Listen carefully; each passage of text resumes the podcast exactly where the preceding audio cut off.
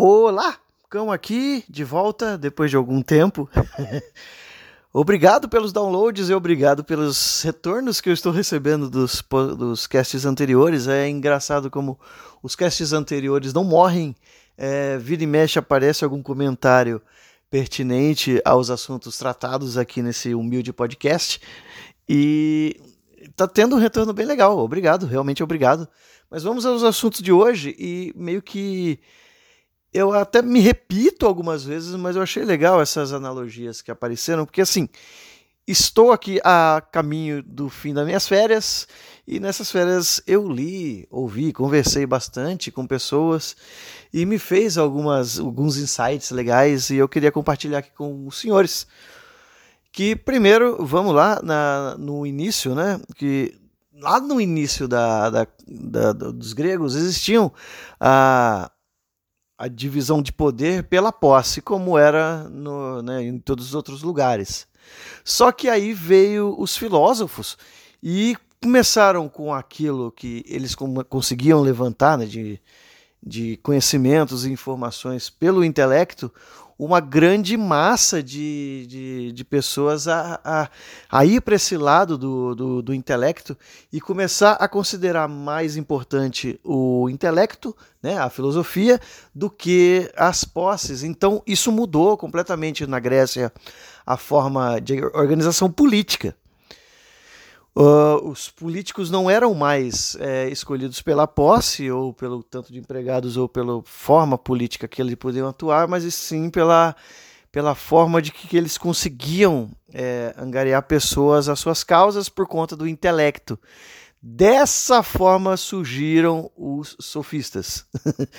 sofistas é, é uma galera que, por conta dessa novo status político da Grécia, uh, fizeram um hack, digamos assim, que era o seguinte: se era importante agora a discussão filosófica e intelectual, então o importante nessa situação era ganhar é, discussões, independente da forma, da, do modo ou dos meios que era usados para conseguir isso, o importante era ganhar discussões.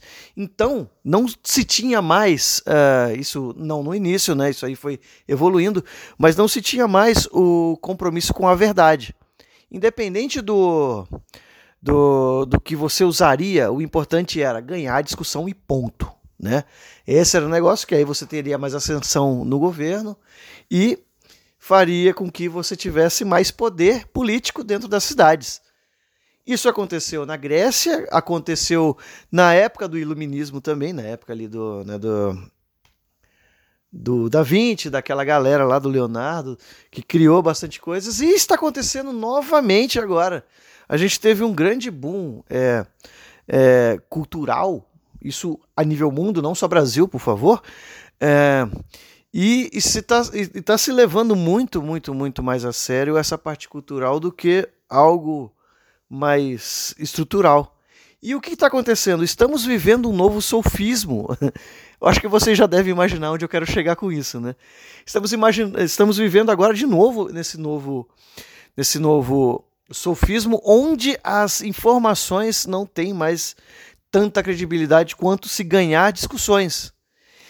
E isso vem à tona, inclusive, né, existe uma, uma grande isso não é provado ainda, ou pelo menos existe uma teoria da conspiração que diz isso, que até a, os incêndios que aconteceram na, na França em igrejas, inclusive o que teve na Catedral de Notre Dame, foi criminal por conta desse novo modo, nesse novo velho modo de pensar, onde se coloca a razão em cima de todas as outras coisas e quer-se, depois de um tempo, acabar com as outras coisas que não seja razão.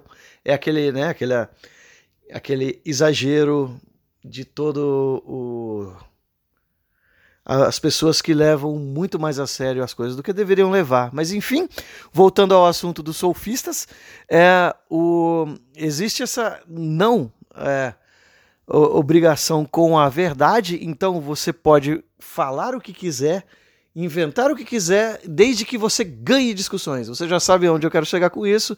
Realmente estou falando de fake news e cai num assunto que está sendo está tendo bastante em voga atualmente, que é sobre a comunicação não violenta, né? Que tá, caraca, se você está dentro de alguma organização administrativa, de alguma empresa, de alguma coisa, é, não tem como você não ter ouvido alguma coisa sobre comunicação não violenta é, como não ouvi sobre resiliência ou inovação? Isso aí é, são, são algumas palavras-chave que em qualquer reunião vão ser faladas, mas enfim, é, voltando aqui, eu tô, eu tô devaneando hoje bastante, né? Desculpem, me desculpem. É, o, o, a comunicação não violenta prega para esse lado de que a gente tem que construir pontes entre os interlocutores, né? Porque se você está tendo uma discussão, pressupõe e isso é óbvio, é, cai-se no óbvio, de que pressupõe que existem duas ideias diferentes no mínimo, né? que é a sua e do seu interlocutor. De, de, de, de modo de que você, para ter uma discussão, precisa disso, porque se você concorda tudo com que o seu, o seu interlocutor fala, não está sendo uma discussão, está, sendo, está tendo uma afirmação ou até um monólogo, porque vocês só vão falar unissono as mesmas coisas. Tá ok? Chegando nessa premissa, a gente vai nesse lado de que quando a gente está fazendo uma discussão, e isso está sendo um tema recorrente nesse podcast, realmente, é, você automaticamente, isso eu me incluo, eu já me peguei numa situações dessa, você automaticamente já está pensando no como refutar aquela informação que a outra pessoa está te falando enquanto ela está falando. E isso diminui aquela parte de formar pontes, porque você não está querendo é, ra é, raciocinar sobre aquilo que ela está falando, e sim querendo refutar para você ganhar é, essa, essa discussão. E você vê como isso é meio que não é uma coisa que você faz por intenção, mas isso já está meio que encruado na nossa cultura de, de, discussão. A gente já tem esse negócio de que, eu acho que até por conta do, dos atuais políticos, né, que contribui bastante com isso, mas talvez eles só refletem aquele espelho, o grande espelho que é a sociedade, que é uh, a gente querer ganhar acima de tudo porque a comunicação não é, a comunicação não violenta ou como é chamado nas empresas como CNV inclusive isso originou de um livro que dizem que é muito bom mas eu nunca li. Eu espero ganhar ele ou não eu vou comprar eu vou comprar. Não deve ser caro deve estar tá bem famoso deve estar tá bem baratinho. Mas enfim o o, ele não não coloca a comunicação como, por exemplo, ah, você precisa xingar ou usar aquele tal argumento que ganha qualquer discussão, né? Por exemplo, você está tendo alguma discussão e tu usa a singela frase teu cu, tu ganha qualquer discussão porque você encerra ela. Você, você é como você dá uma, uma voadora de dois peitos no, no seu interlocutor.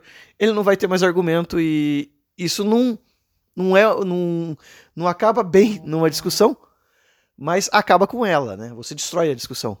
Mas enfim, não é o modo de você atuar na discussão ou você ser grosso, mas de não construir pontes com a ideia do interlocutor. Né?